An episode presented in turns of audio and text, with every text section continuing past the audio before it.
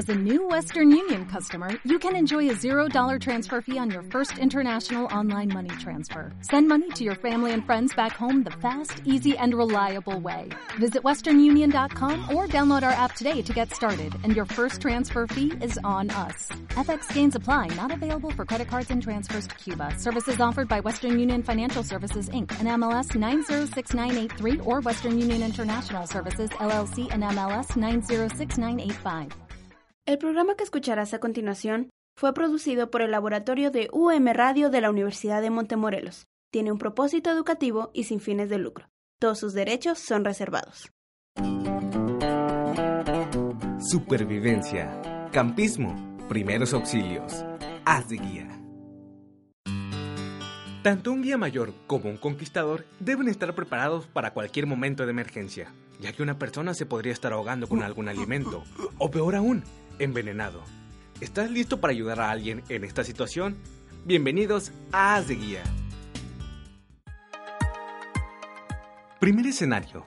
Estás tranquilamente en una cena familiar. La estás pasando de maravilla. En ese momento, tu tío se para y cuenta un chiste. Todos en la mesa se inician a reír, incluyéndote a ti. Cuando de repente te das cuenta que tu primo se está ahogando con un hueso de durazno. Tú eres el único que le puedes ayudar. ¿Estás listo?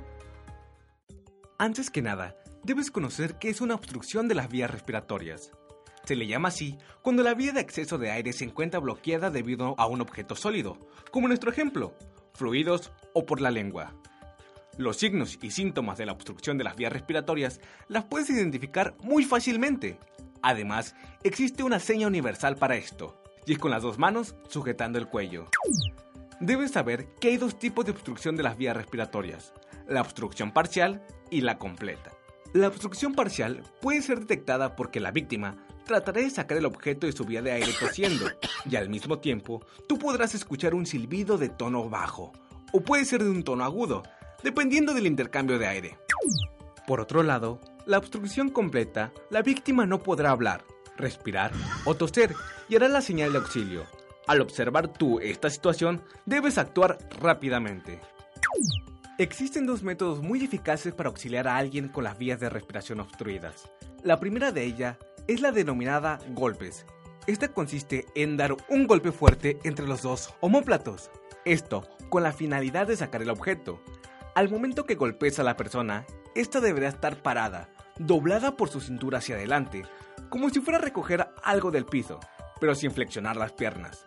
La misma posición es recomendada para niños, con la diferencia de que para bebés tú deberás cargarlo en tu mano doblado hacia adelante, boca abajo.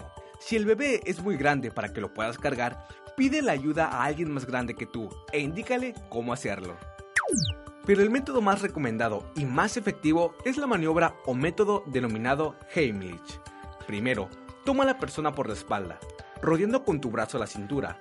Ubica el ombligo de la víctima y coloca tu dedo pulgar abierto. Después, aplica presión hacia adentro y hacia arriba.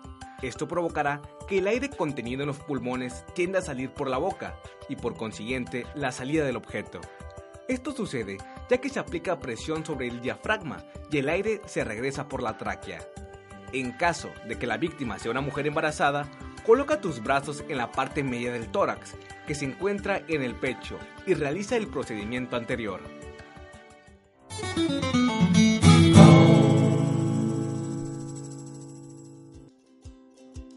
Probemos tu conocimiento. ¿Cuál de los siguientes ejemplos no corresponden a los síntomas de una hemorragia interna? A. Sangre al vomitar. B. Pulso anormal y dificultad para respirar. C. Comezón e hinchazón de la piel. D. Temperatura fría del cuerpo con sudor. La respuesta correcta es C. La comezón y la hinchazón en la piel no es un síntoma de una hemorragia interna.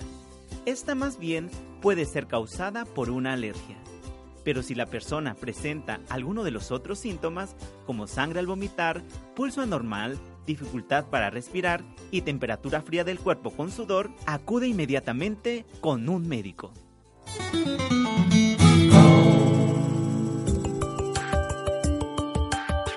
Hasta ahora, sabemos qué hacer en caso de una obstrucción de las vías respiratorias, Pero es momento de ir a nuestro segundo ejemplo. Estás situado en un campamento.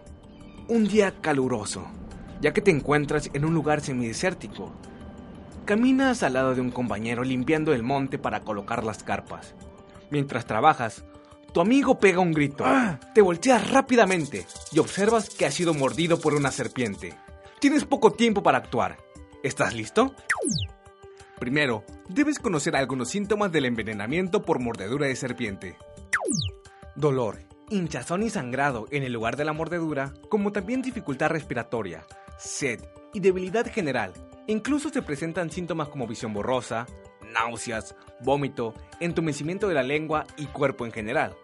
Estas señales en la persona nos indican que la mordedura fue hecha por una serpiente venenosa, es decir, que las toxinas que existen en la saliva de la serpiente están ya dentro del torrente sanguíneo de la persona afectada. Lo que debes de hacer en estos casos es lo siguiente. Mantén la calma y ayuda a la persona que lo haga también, sonriendo y guardando la postura. Guardar la calma también evita que la serpiente vuelva a atacar y llama a los servicios de emergencia inmediatamente. Inmoviliza a la persona afectada. De esta manera, evitaremos que el veneno se distribuya al organismo lentamente y nos dará tiempo de que los servicios especiales de salud lleguen. Lograremos esto manteniendo siempre la herida por debajo del nivel donde se tiene el corazón. Trata de ver qué serpiente mordió a la víctima. Al momento de que los servicios médicos lleguen, les será de utilidad saber qué tipo de serpiente fue la que atacó a la víctima, pues el antídoto que usarán será el más eficaz, ya que detendrá por completo el daño causado por la toxina del veneno. Hay un par de cosas que debes evitar hacer, como por ejemplo, no des de beber bebidas alcohólicas al herido para calmar el dolor. No administres medicamentos contra el dolor, ni remedios naturales. No succionar el veneno con tu boca, no sirve de nada. No cortes o hagas heridas con cuchillos o navajas para dejar salir el veneno.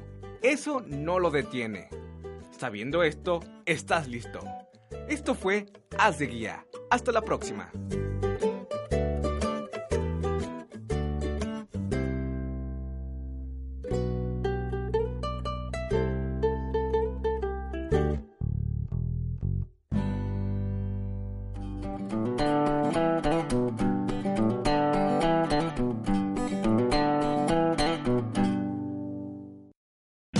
O'Reilly Auto Parts puede ayudarte a encontrar un taller mecánico cerca de ti. Para más información, llama a tu tienda O'Reilly Auto Parts o visita oreillyauto.com.